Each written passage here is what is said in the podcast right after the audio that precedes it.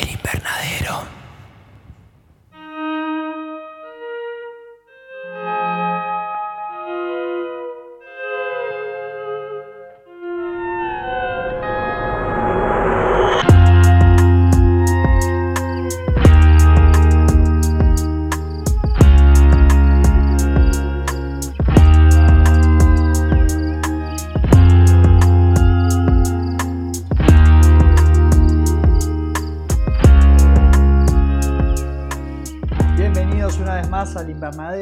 Segunda temporada. En esta oportunidad vamos a estar viajando a Georgia para discutir Landmine Goes Click, una película del director Levan Bakia, un criminal horror, thriller, mezcla varios géneros. Mi nombre es Jesús Allende. El mío es Alejandro Giribone. Ale, querido. Bueno, hoy tenemos una película con venganza a nivel El Conde de Montecristo, detalles diabólicos realmente muy endiablados y una precisión maquiavélica, todo en, una ejecución para llevar adelante un acto de, justicia por mano propia y venganza. Primero, eh, que bueno, le dijiste en la introducción, esto es lo, lo que más me gusta y te gusta de, de este podcast, que es explorar nuevos países.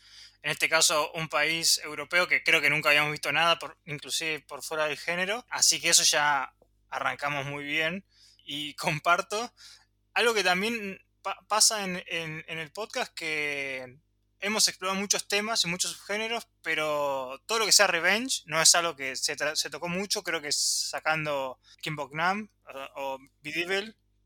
No sé si hay otra, puede ser un poco Bulbul, Sí, había una venganza. También ahí, sí, sí, la película de la India. Sí, pero no era como tanto el objetivo. En cambio, en, en Medieval o Kim Bokram se, se, notaba que había un revenge. Y acá, creo que lo vamos a ir hablando, ¿no? Hay como una bifurcación temática. La película arranca de una manera con un subgénero y después cambia a otra película con otro subgénero.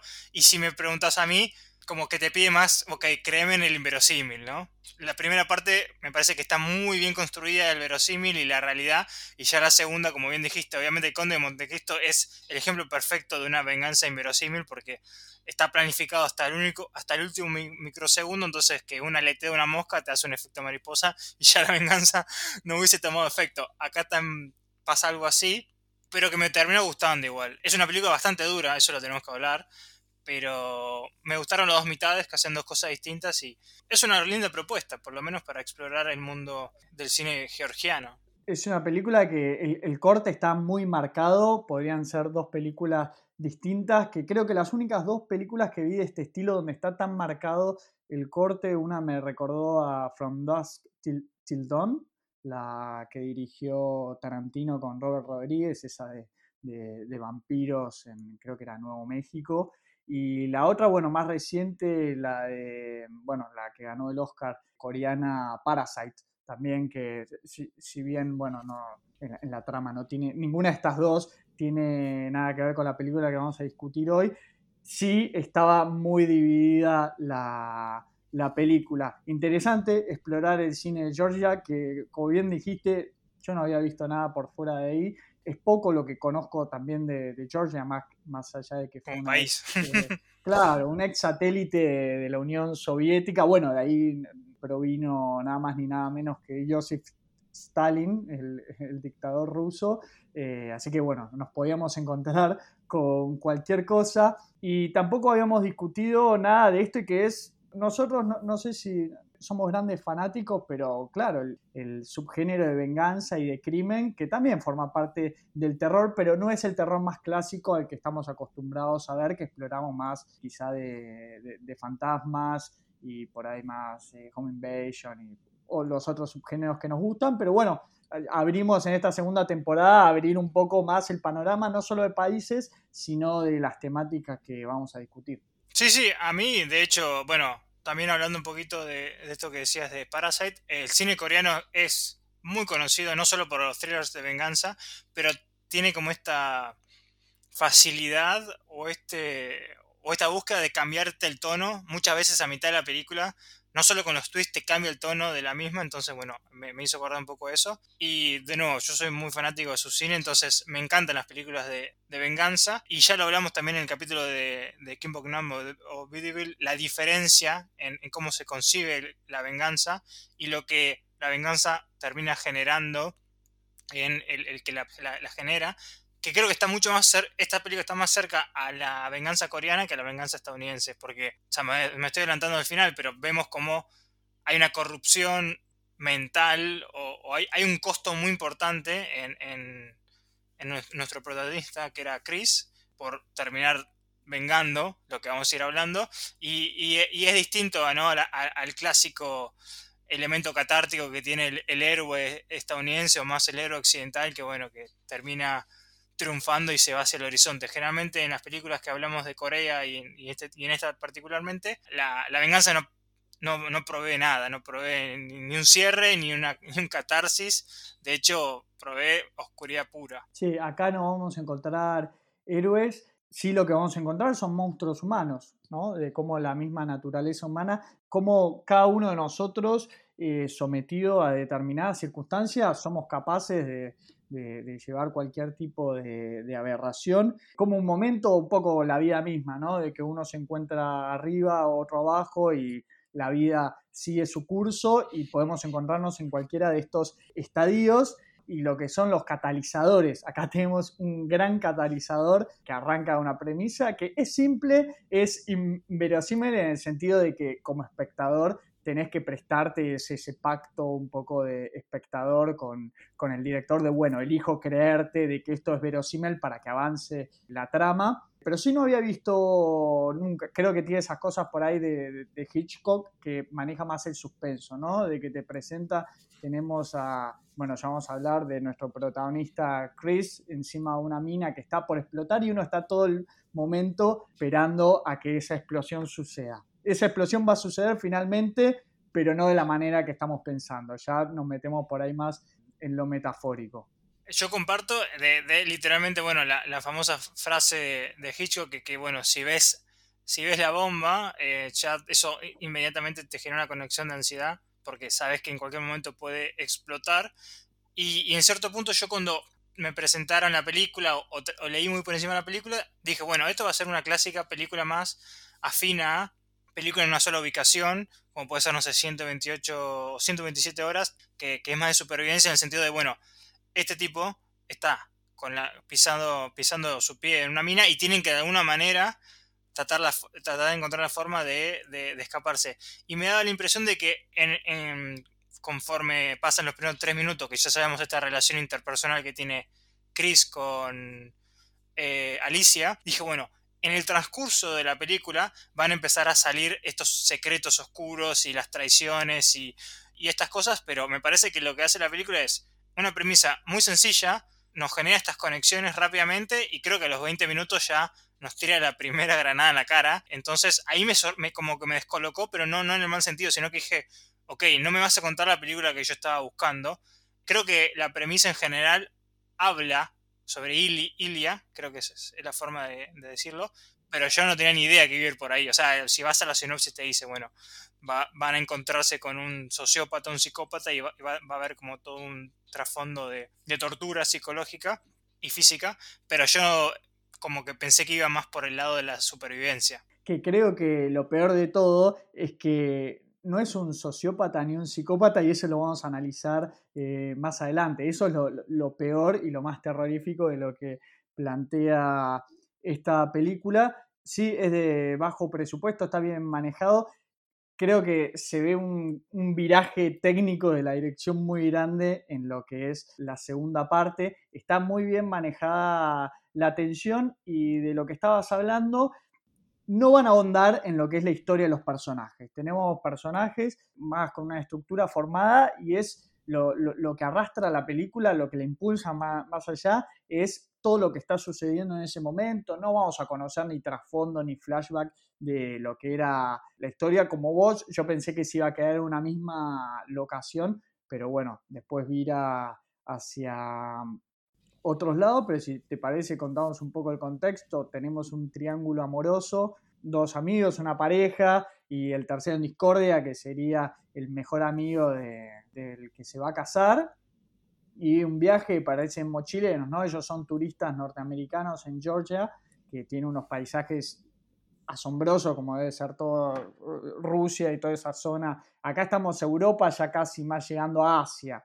Eh, así que tiene una... Sí, e, esto está ahí. Turquía es limítrofe, me parece, inclusive. Claro, tiene unos paisajes bellísimos y bueno, ¿no? Hay, una realidad que ya no la cuentan en el principio, no, no, tardan, no, no, nos escatiman información que es necesaria para entender, bueno, de dónde se va a desencadenar el primer intento de venganza, que tenemos eh, Alicia y Chris y el otro protagonista.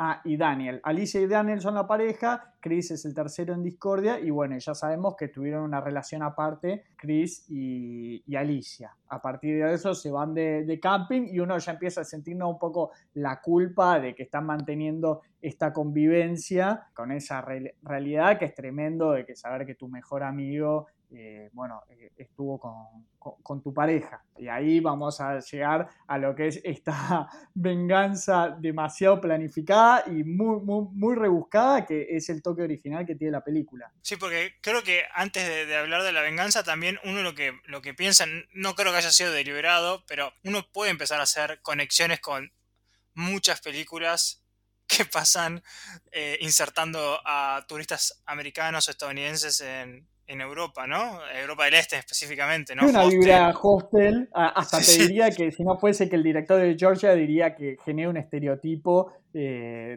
de, lo que es la población de esa zona, pero bueno, está justificado porque el mismo director es, georgiano. Sí, entonces ahí ya empezás, yo realmente pensé que capaz podía ir más por el lado de que, bueno, hay una amenaza que va, van a, aparecer en el, en el bosque, bueno, que, eh, en esto, sí, puede ser un, bosque, unas montañas, que realmente igualmente termina pasando, pero no, no, no, me, no me vi venir esta, esta venganza que, bien dijiste, de bueno, que Daniel de alguna manera previamente ya sabe de, esta relación, porque vemos dos cosas, cuando pasan una noche, al día siguiente, quieren sacarse como una foto, aparece un tercer integrante que era como un, un local que trabajaba creo que en la Cruz Roja, medio que nos dan a entender que ellos, por lo menos Daniel y Alicia trabajan en la Cruz Roja, vaya a saber de qué. Y bueno, entonces... Eh, Dice Forest Ranger, que sería como un guardabosque de la zona. Claro.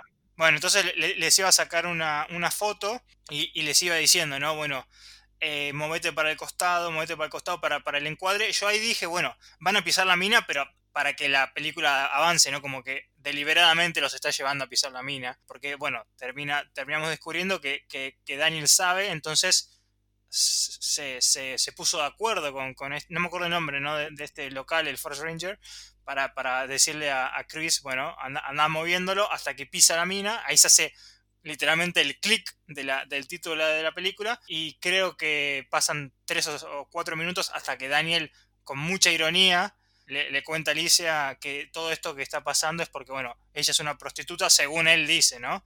Eh, porque lo engañó.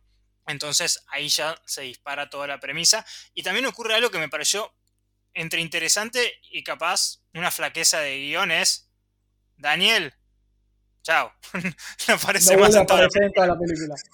Entonces, eso fue raro como mínimo. Tenemos acá esta detonación que ya nos dice, bueno, es una película que se maneja con los límites, el límite va a ser esta locación y sabemos que por lo menos un gran porcentaje va a pasar ahí porque justamente la trama, el guion, te define que Chris está parado sobre una mina eh, posiblemente activa o por lo menos con, con, lo que lo amenaza Daniel, que no se puede mover de ahí, están en mitad de, o sea, están a la intemperie eh, en ese bosque, en la montaña, y no se puede quedar de ahí, la ayuda más cercana está a cuatro horas y quien por ir a buscarlo fue el mismo que perpetró el, eh, plan, el plan de venganza. Así que están ahí y decís, bueno, ¿cómo vamos a salir de esta? Y es un poco lo que te impulsa a seguir viendo, que verdaderamente te, mantiene atento, de que querés saber, bueno, a ver cómo salís de esta. Estás parado otro día en una mina, no podés decir, puedo saltar, eh, las esquirlas eh, te van a alcanzar, no sabes cuánto es el rango de explosión, nadie es ningún experto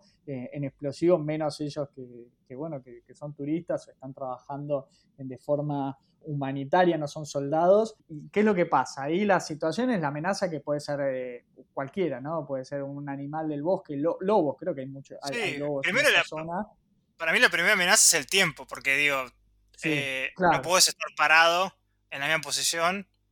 No tengo el, no tengo el número, pero. Claro, el mismo cansancio, ¿no? Entonces ahí, ahí es cuando, cuando parece más una, una lucha contra el reloj, como podrían ser estas películas de bueno, Ryan Reynolds, la de Barrett, que está encerrado en, un, ataúd, o bueno, la de 127 horas, que yo pensé que iba más por ese lado, tratando de encontrar, porque de nuevo, creo que la mina, a diferencia, ninguno de acá es, experto en armas, pero la mina creo que es el, armamento o, el tipo de explosivo con mayor incógnita, ¿no? Porque creo que una granada uno entiende, bueno, cómo funciona o, la ves, en, cambio acá, técnicamente, el mero como cambio de peso, ya, ya la puedo activar.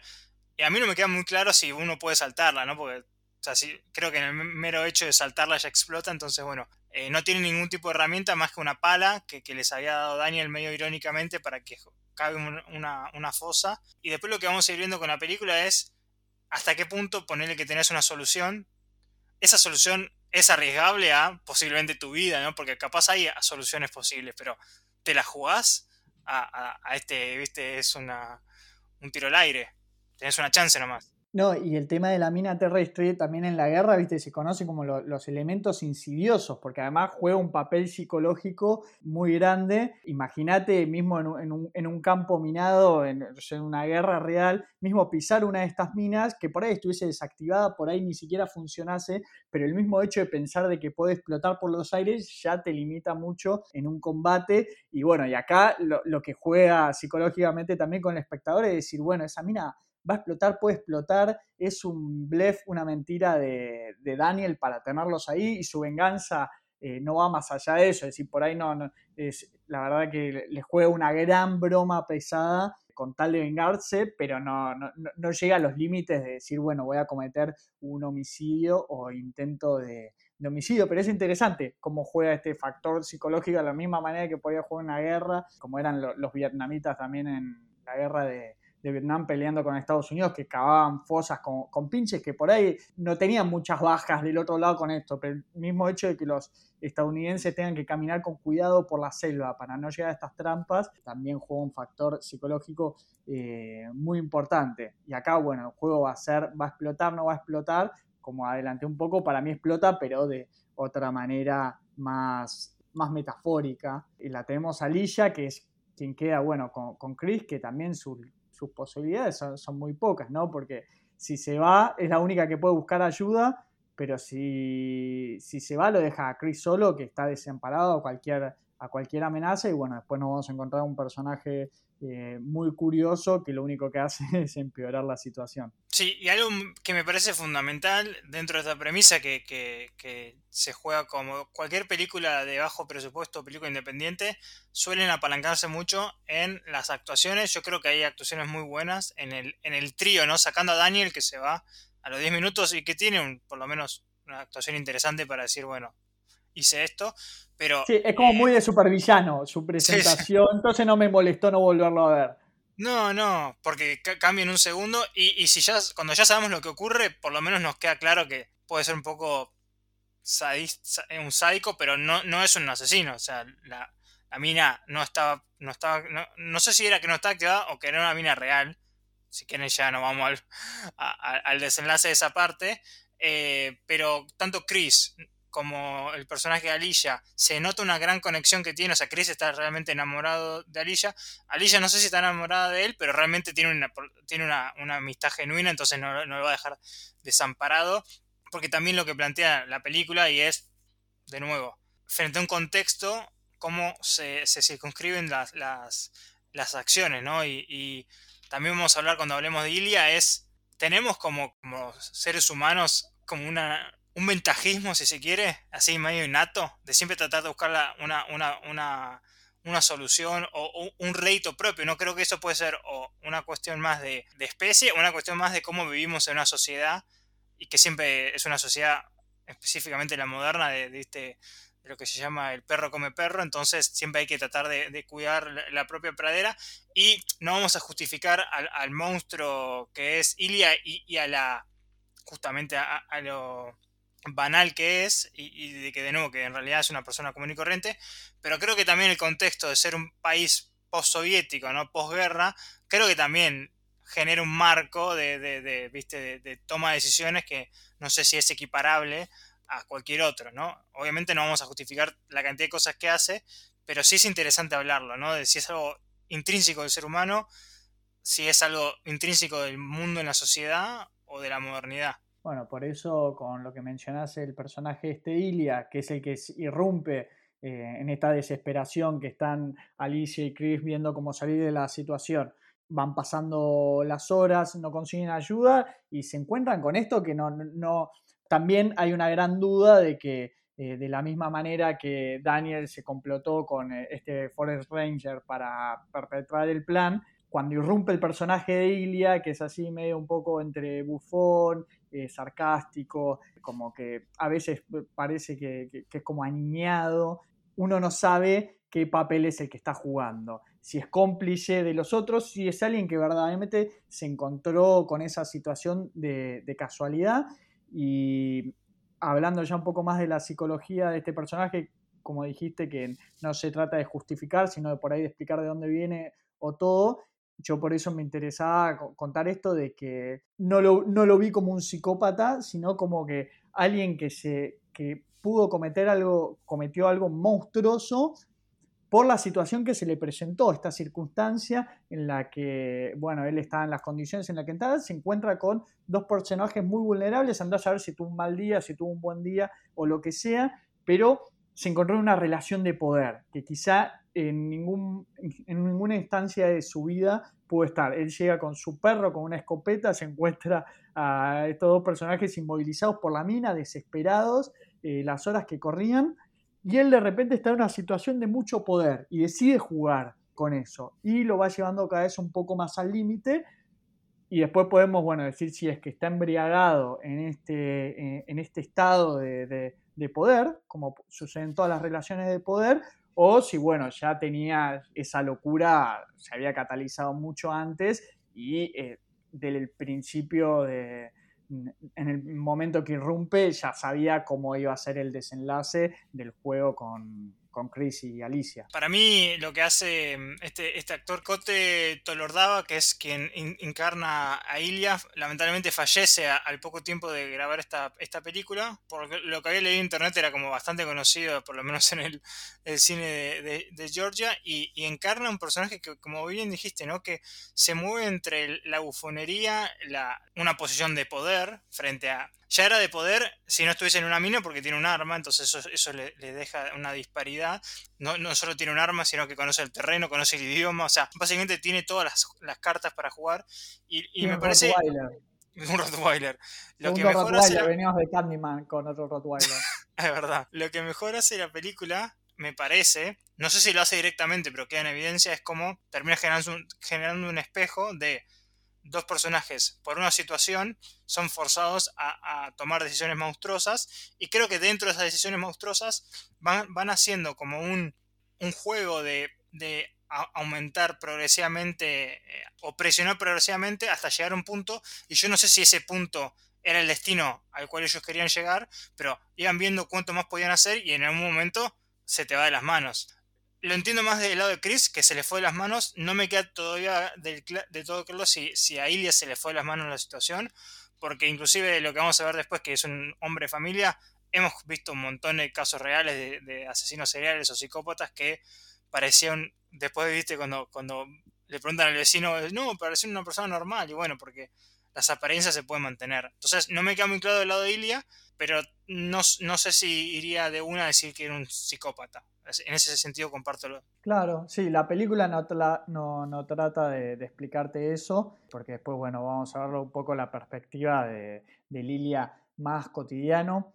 Algo que me incomodó mucho y me molestó, no en el mal sentido, sino que bien hecho que el director me ponga como espectador en esta situación, es cómo va increciendo ¿no? esta tensión que genera la presencia de Ilia, que vos todo, eh, más que, ayudar y todo, mismo al principio, como tomándose en broma la, situación en la que están ellos, cómo cada vez va aumentando, generando más rispidez con, los personajes y aún sacando el personaje y aún si Alicia y, Chris encontraran la manera de, sacarlo a este personaje que irrumpe escopeta y un perro que es un Rottweiler gigante, aún así su situación no estaría mejor, porque seguirían todavía sin poder resolver eh, la situación principal, que es decir, cómo salimos de, este embrollo de estar parados sobre una mina que, puede explotar al más mínimo. No tenemos idea también de, cuál es el, espectro ¿no? de, este explosivo, de si se mueve un poco, si se respira, si tose, eh, qué tan sensible es, y, que la presencia de Isla esté ahí sí es caótica para la situación porque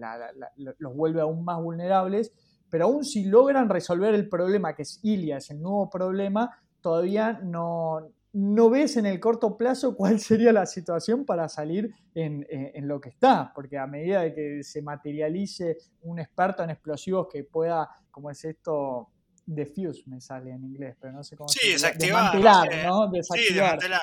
Sí, eh, el dispositivo eh, no, les encuentro una salida eh, como espectador tratando de, armar teorías, pero yo no le encontraba ninguna posible solución al problema en el que estaban metidos. Básicamente es eso que decís, a una situación desastrosa se, inserta el caos y creo que muy rápidamente nosotros como espectadores y dentro del universo de la película nos damos cuenta que, que Ilia no tiene ningún tipo de, afán de, solucionar o ayudar porque empieza a poner trabas al instante y, empieza a, este juego de, humillación y de, de, tortura psicológica y física. Acá donde la película se mete más en un terreno más de exploitation que podría ser afín a, las clásicas Rape and Revenge, más allá de que va a haber, va a haber una, una violación en esta película, pero bueno, a, ese tipo de películas que te mostraban como el acto grotesco y vil para luego, cuando se ejecute la, la, catarsis en forma de violencia, eh, violencia matando violencia, por lo menos podamos, si se quiere, estar del lado de, del oprimido, ¿no? Básicamente, acá, bueno, va, a cambiar lo que generalmente eh, la misma persona que, realizaba el, sobre quien realizaban el acto, que era usualmente las mujeres, en este tipo de películas, era la que después se vengaba. Acá, bueno, no va a ser el caso por, bueno, por, por el pobre destino de Alicia, pero creo que se mete en este, en este punto de exploitation. Creo que la tensión la genera muy bien. Eh, creo que es una película que te da más ansiedad que miedo. Te da mucha ansiedad. Hay momentos que, ya no podía casi ni respirar. Hay un momento que capaz ya es por, por una cuestión más de, la época que estamos viendo. Digo que me pareció como demasiado extenso toda la, escena de la violación. Y dije, bueno, ya está, ya entendí, no hace falta. Pero todo este increyendo de humillación y de tortura psicológica eh, lo genera muy bien. Capaz tarda demasiado, digo, me parece que genera tan bien esta, esta situación casi muy, muy verosímil, muy realista, para cuando corta la mitad de la película en, con, cierta eh, pereza, si se quiere, porque necesita contar otra, otra película distinta, ahí hay algo que podríamos analizar si capaz es más una torpeza propia del director, ¿no? De, bueno, ya está, salgamos de la mina y vayamos a esta otra película. Eso me, interesa para discutirlo también. Antes de que saltemos a eso, sí me detengo en el tema de lo que es la escena de la, violación, como bien retrataste, parece eterna, ¿no? Dura. Eh, eh, por ahí más acostumbrado al cine de, explotación, de ver esta violencia tan explícita. Creo que está bien planteada al tema de, de, lo real y verosímil que es esa escena que como espectador la, la pasás muy mal porque se, te hace muy larga, pero a la misma vez no debe, creo que si uno lo, mide con un cronómetro, no debe durar más de un minuto, ¿no? Y es lo que debe durar un, acto sexual así de, brutalidad, de descargo, ¿no? De, es el, violador sobre la víctima que necesita descargar su, su, perversión sexual de esta manera, eh, con violencia, con intimidación, y es lo, lo que dura, ¿no? Que eh, son unos pocos minutos que le arruinan la vida a una persona, la psicología de, una mujer, de cualquier víctima de esto, ante la indefensión y la impotencia de, quien podría asistir lo que es Chris, que está ahí parado sobre la mina. nosotros lo vemos en todo momento. Es como una doble impotencia, ¿no? De doble impotencia, claro. Y Chris que de hecho logra eh, eh, conseguir la escopeta, eh, haciendo con una cadena logra alcanzar la, escopeta que dejó Ilya en el piso. Y aún así también, ¿no? el hecho de que ahora esté armado sigue limitado por el hecho de que no se puede mover y nosotros viendo nos pone también testigos de, esa escena, de, vamos todos a ver esto en lo que no podemos hacer nada y con ese desenlace brutal que, bueno, después va a ser un poco el, justificativo de todo el accionar que vamos a ver en Chris, en lo que sería la segunda parte de la película, en realidad es un poco menos, ¿no? Es, eh, pero es donde nosotros vemos el, corte de, la historia más marcado. Sí, sí, porque bueno, dentro de esta, de, esta situación que de nuevo es todo, todo la, toda esta tortura de estos juegos, ¿no? Como lo llama Ilia, fueron llegando, llevando a este lugar que de nuevo yo no sé si es siempre fue el objetivo o el, porque algo que no mencionamos es primero consigue el, rifle porque en un momento ella se escapa, consigue el, bueno, la escopeta, no sé si es por el mero hecho de tener la escopeta, él dijo, bueno, así tenés la escopeta, bueno, voy, me voy a alejar porque también la, la, utiliza como rehén y ahí es cuando surge el tema de la violación y, frente a todo ese, ese forcejeo él termina disparando. Yo acá lo que no me acuerdo bien es que si mientras dispara, tanto el perro como, como Ilya que tiene una navaja son los que terminan eh, hiriendo de muerte a Alicia o cómo era bien la situación. Para mí no, no, está, no está muy claro. Ya no sabemos si muere de una mordida del perro que tiene el Rottweiler o mismo Chris llega a disparar en un momento y por la, por la, la, expansión de los perdigones, sí, le, la alcanzó a ella y no a ella, y, mismo por ahí, porque era un inexperto en las armas, se agarró una escopeta que no sabía manejar, y bueno, obviamente está una, una víctima fatal y un daño colateral que no, no era quien le estaba apuntando. Sí, y justamente en este momento es donde, bueno, se, genera uno de los plot twists, no sé si es un plot twist, pero bueno, el mero hecho de que él, no me acuerdo si es que de nuevo en el, en el, de disparar se, pierde el balance, se cae, la mina no explota, o sea, nunca, nunca estuvo armada o nunca fue una mina, una mina real, que empezar era como un prop, porque ahí es como, ahí es cuando Iria le dice, ¿no? Que esto nunca fue real, de nuevo, acá uno debería volver a ver la película, por lo menos mentalmente, sabiendo si siempre supo Ilia que no era una mina y quiso jugar este juego para, para eh, tomar ventaja, o qué. Pero bueno, acá es donde la, la, película corta, primero temporalmente, no sabemos cuánto, un par de días, semanas, no sé. Años podrían ser, ¿no? Como que es un Chris nuevo. Sí, tenemos que estar rapado, sabe dónde se encuentra la la familia de Ilia, lo que vamos a saber que es la familia de Ilia, vemos a, un Chris que, le toca la puerta a una, a una madre y una hija eh, ahí en Georgia, pidiéndole indicaciones, tratando de, de con amabilidad insertarse en, la, en, la, en esta casa. Y rápidamente nos damos cuenta que esta casa es la, es la casa Ilia cuando, bueno, cuando este, este retorna de, de, trabajar con las abejas y acá cuando lo que hablamos, ¿no? Te lo pintan como un padre de familia, como una persona, comillas, normal, que tiene un hobby, y acá es donde habría que analizar si es un monstruo con, viste, vestido de, de piel de cordero o lo que dijiste vos, que es, se le presentó una, una situación donde podía tomar ventaja y, las, y, la, eh, y fue presionando cada vez más la situación hasta llegar a un punto que se hizo una bola de nieve. Creo que no sé si va a haber una respuesta, pero básicamente son las dos interrogantes. Así que bueno, acá es cuando vuelve este juego muy de hecho, que muy, muy de tensión de estamos cuatro personas en una en una mesa, hay dos que saben lo que está pasando, Chris completa, constantemente presiona para tratar de, descolocar a, a, Ilia y a, replicar el favor, ¿no? de, de todo lo que le, hizo Alicia. Y, acá es donde, bueno, vamos a ir viendo cómo nuevamente una situación va a empezar a escalar progresivamente. Y ahora que lo referiste, otra conexión con el episodio anterior, que son las abejas con Candyman. Pero bueno, al margen de, eso que no viene a lo que estamos discutiendo, la elipsis no sabemos de, cuánto es. Si vemos un Chris muy, muy cambiado, muy seguro de las acciones que van llevando, todavía no sabemos cuáles son sus intenciones pero lo que sí podemos ver es que tiene muy claro qué es lo que, es lo que él quiere hacer retrotrayéndome un poco a ese momento donde no explota la mina y que desencadena, bueno, lo que va a ser después la, venganza de Chris, ¿no? De, lo que fueron sus sentimientos en ese momento, ¿no? De ver cómo violan ante sus ojos a la mujer que amaba o que quería, una persona que fue su amiga de, toda la vida, sin poder hacer nada, la impotencia y después la humillación de saber que podría haber hecho algo, de que todo fue una limitación mental, ¿no? De un juego encerrado y que cayó en la venganza de, Daniel, de estar parado en esta mina, que no fue otra cosa que un prop o un blef, eh, nada, que estuvo ahí encerrado en, su mente, nomás, eh, mismo podrían no haberse encontrado nunca con Ilia, entonces quedaron en esa situación, pero bueno, sucedió, ya no, no, no hay una máquina de tiempo, no pueden volver atrás y él va a dirigir todas sus acciones a la venganza.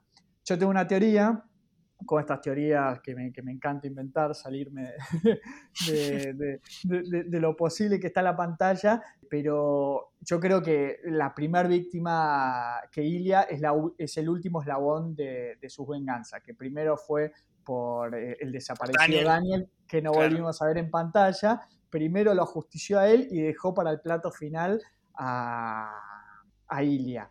Acá lo que vamos a empezar a ver y un poco el hecho de, que, bueno, de que todo gire en esta mina terrestre y, lo que significa el tema de la onda expansiva, a mí lo que me hizo pensar es los daños colaterales, ¿no? En esta explosión donde puede tocar a cualquiera y acá es, bueno, donde entra la familia de Ilia, que son claros inocentes, que no tienen nada que ver en este, eh, en este juego, que haya sido Ilia un monstruo antes o después de, de conocerse, que haya sido un monstruo escondido o una persona normal que cometió una atrocidad en una circunstancia determinada, no va a justificar que ellos queden involucrados en este fuego cruzado de, venganza. Sí, porque creo que algo muy evidente que de nuevo es como un leitmotiv de la, de la mera existencia humana, que es, bueno, responder a un error con un error más atroz o una atrocidad con una atrocidad aún mayor, no, no es un derecho, no, no, es lo mismo.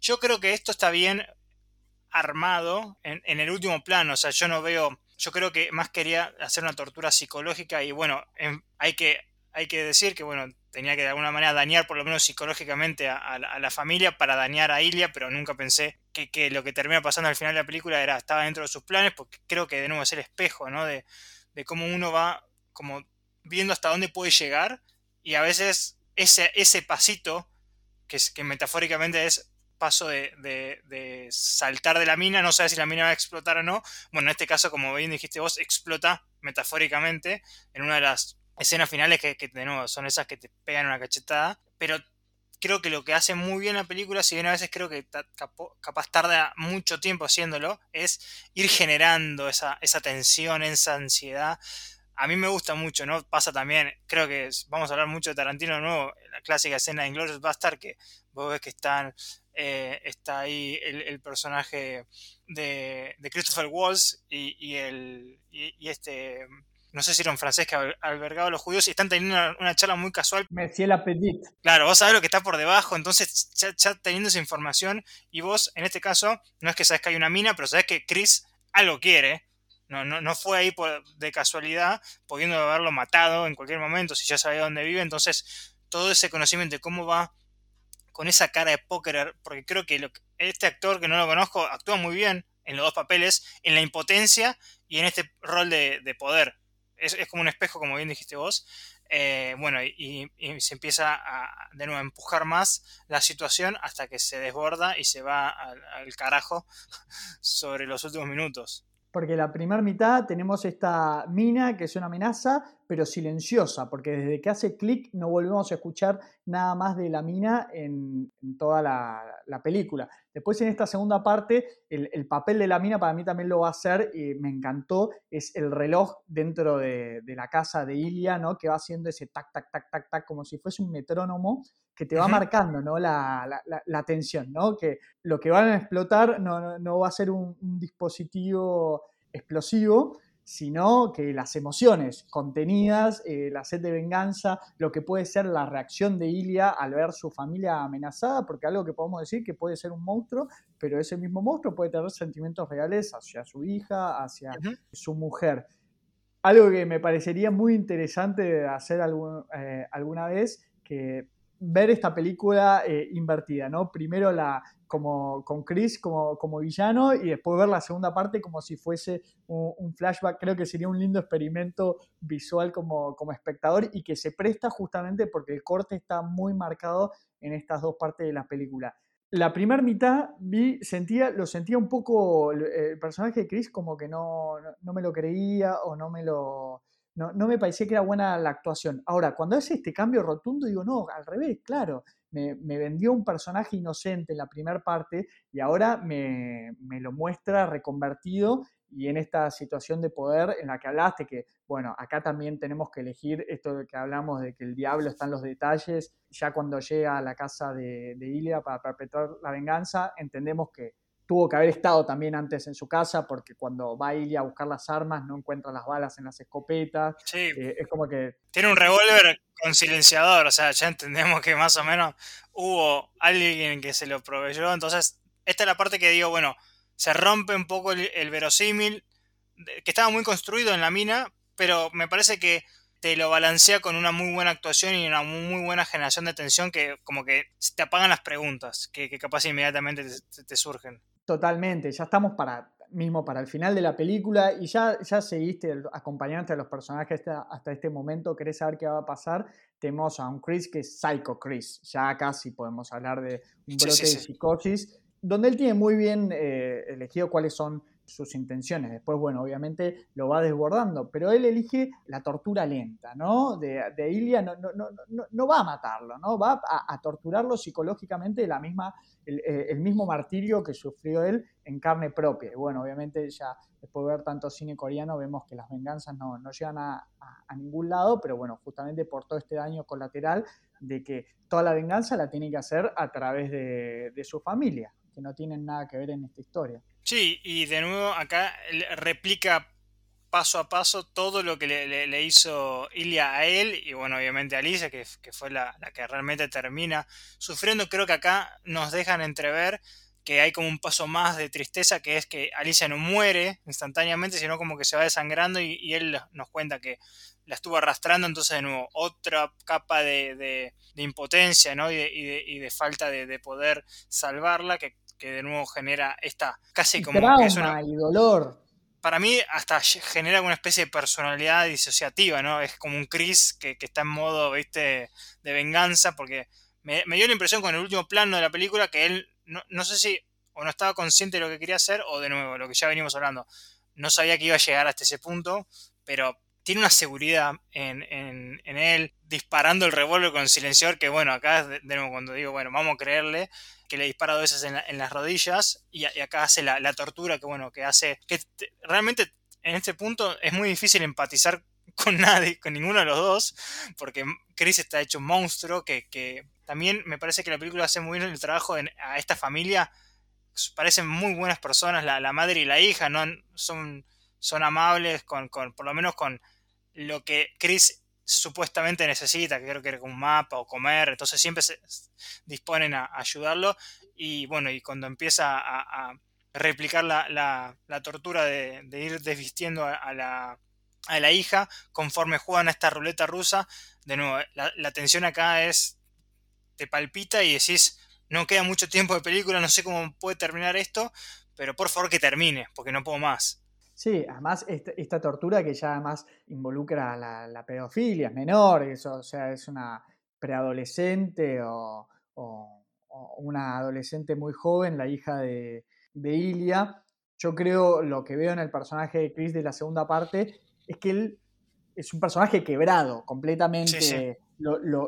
el, trauma lo, rompió por, por completo, entonces es vengarse o morir, es lo, que lo... Es su, su, sí, su existir es esta venganza, no tiene otra cosa.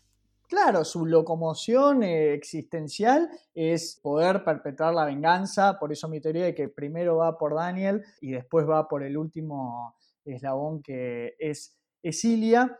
Y creo que hay algo que en esto que vos hablabas de decir, bueno, por ahí se les va de las manos o, o quería un poco jugar eh, con la familia, pero no dañarlos a ellos, pero sí dañarlo a Ilia, es en el momento en el que Ilia un poco, en vez de pedir disculpas, que o sea, no, no, puede haber perdón para esto, pero bueno, existe la redención también. Eh, obviamente, después interviniendo la justicia y que vaya, vaya preso y, lo que sea, pero en, lo personal él puede estar arrepentido de, lo que sucede, pero creo que Ilia también toma el lado cobarde y que es un poco lo que lo termina de detonar a, a, Chris ya cuando está en esa situación de poder, es que él quizá en vez de pedir perdón eh, o arrepentirse o o, decir que verdaderamente se equivocó, se justifica, ¿no? Como que dice, yo estaba borracho en ese momento, pero ahora dejé de tomar y soy otra persona, ¿no? Como que el justificativo es el alcohol. Y ahí ya tenemos a, Psycho Chris, ¿no? Eh, lunático, diciendo, ah, bueno, entonces el alcohol lo justifica y entonces empieza a tomar ese mismo acto, ¿no? Que es la misma justificación que utiliza Ilia para la aberración que hizo, en vez de ir por el lado de mostrarse verdaderamente arrepentido, no que solucionase algo, ¿no? Pero eso termina de detonarlo a Chris. Sí, esta, esta de nuevo, eh, en esta amalgama de películas, esto es como un extracto de Funny Games, porque es lo mismo, ¿no? Un, personaje medio psicópata o actuando con psicopatía porque tiene el poder no solo por, el arma, sino por, saber la situación. Y ya para mí ya tiene el poder de, conocer lo que hizo Ilya. Imagínate que no tuviese un arma, podría de alguna manera exponer, que creo que nunca queda expuesto. Como que nunca dice, bueno, efectivamente lo que hizo Ilya frente a la familia, pero bueno, va, va, va, va engendrando esta situación y lo que siempre dijimos que no sabía si quería terminar así, eh, que es el elemento final de la película o los últimos dos minutos, que es que cuando está jugando básicamente este juego de que, de que la hija, creo que se llamaba Laika o Lika o... Lika, sí. Lika, se tenía que sacar una prenda cada, cada vez que él disparaba, ¿no? Como una ruleta rusa, creo que hacen dos o tres intentos y al tercer intento, obviamente, muere. Y, acá el shock, no solo como audiencia, sino también en la cara de Chris, es donde, donde uno puede pensar que, bueno, se le fue de las manos o, que como mínimo estaba como en este estado de de automacia, no sé si se dice así, pero necesitaba poder hacer esta venganza y recién cuando lo hace como recobra el conocimiento y, se queda en, modo catatónico, ¿no? Porque vemos que se, agacha y, dice, ¿qué hice? Básicamente, ¿no? Y así termina la película. Sí, sí, yo, yo, yo ya cerraría porque estamos además en el final de la película. Ahí fíjate de más o menos lo que estamos hablando, que cuando, entre comillas, se da cuenta de lo que hizo y cómo eso impacta qué bien que trajeras a colación Funny Games, porque a mí eh, una de mis referencias en esta película eh, fue Funny Games. Yo no vi la original, que creo que es alemana, pero sí vi el remake en el que actúa Naomi Watts, que es muy buena. Calculo que la original debe ser eh, Está dirigida por el mismo tipo. son, es un caso muy particular que está dirigida prácticamente plano a plano, es la misma película. La original es mejor, pero te podría poner las dos y son intercambiables. Yo hasta que rompe la cuarta pared, eh, que digo, bueno, wow, es, arriesgado, pero no, le di mucho sentido, eh, me venía gustando mucho, igual es una, es una gran película que maneja esto de las relaciones de poder y, la impotencia de la víctima y el sadismo de, los víctimas. Sí, la banalidad del, mal también a veces, ¿no? por el mero hecho de hacerlo. Y la otra, que también vi eh, el remake y no, no, vi la original, que es Third House, House from the Left sí, sí, sí. Eh, The Last House. Ah, The Last House. Eh, no sé por qué sí, también. más, o hay otra película que, se llama así eh, de ese estilo, pero que tiene esto. Bueno, también tiene una, escena de violación muy fuerte y bueno, y, trata temas muy parecidos así, muy, muy de los monstruos cotidianos, reales y las circunstancias y a veces como la situación se puede ir de la mano. Hay otra también que es muy buena, y, pero ahora me la estoy acordando, que es Min Creek, que, bueno, mm. trata también un poco de la, del sadismo, de la inocencia ya de personajes ya son más adolescentes o, preadolescentes, pero bueno, que van, tienen que ver con lo que es la circunstancia, más allá de lo que es eh, la psicosis o las perversiones eh, innatas, ¿no? que, podrían tener algunos de los personajes. Yo creo que igual justo con Ilia, él tenía medio una perversión sexual con el tema de los perros, porque siempre eh, lo, llevaba al perro, ¿no? A, que le buscara las, como es esto, la ropa interior de, Alicia como víctima, y a ella la hacía moverse como un perro. Entonces sí había algo ahí de una, una parafilia eh, sofílica. Eh, pero bueno, eso ya queriendo ahondar demasiado en el personaje de, de, Ilia, el que no conocemos más allá de, de su psiquis y de lo que vemos, pero sí este tema de que es un monstruo humano que después lo vemos como un humano en sociedad, donde ya el inhumano es, es Chris que irrumpe en esa casa para cobrar venganza. Sí, creo que eso es lo, más importante y lo más interesante que, tiene la, la, la, película y, que lo hemos visto en muchas películas, otras obras, de que a veces la, crueldad o los monstruos reales somos, somos, nosotros frente a circunstancias, específicamente, eh, bueno, hablando de la mina, ¿no? Siempre que esté dentro de un contexto bélico o de posguerra se, se ven las, las crudezas más, más profundas, así que de nuevo, una película que prácticamente es hasta, hasta el final o un poquito con el perro, no tiene sangre, pero tiene una maldad que creo que sobrepasa cualquier slasher, ¿no? Y de nuevo, como un mal día o una decisión errónea que desencadena una, serie de acontecimientos puede terminar de esta manera. Eso fue Landmine Goes Click, película de Georgia, del director Levan Baki, acá discutiéndola en el invernadero. Ale, ¿nos recordás nuestras redes? Sí, nuestra Instagram es Invernadero Horror, ahí estamos súper activos, así que nos, escriben que siempre les vamos a, estar respondiendo con toda la buena onda. Muchas gracias por acompañarnos en un nuevo episodio. Recuerden de, seguirnos en las redes, escuchar, activar las notificaciones en Spotify y esta vez con una historia de venganza de muchas más que les vamos a traer próximamente. Eh, quizá volver al terror coreano que son grandes expertos en la temática mi nombre es El mío es Alejandro Giribone. Hasta la próxima. Chao, chao. Chao, chao.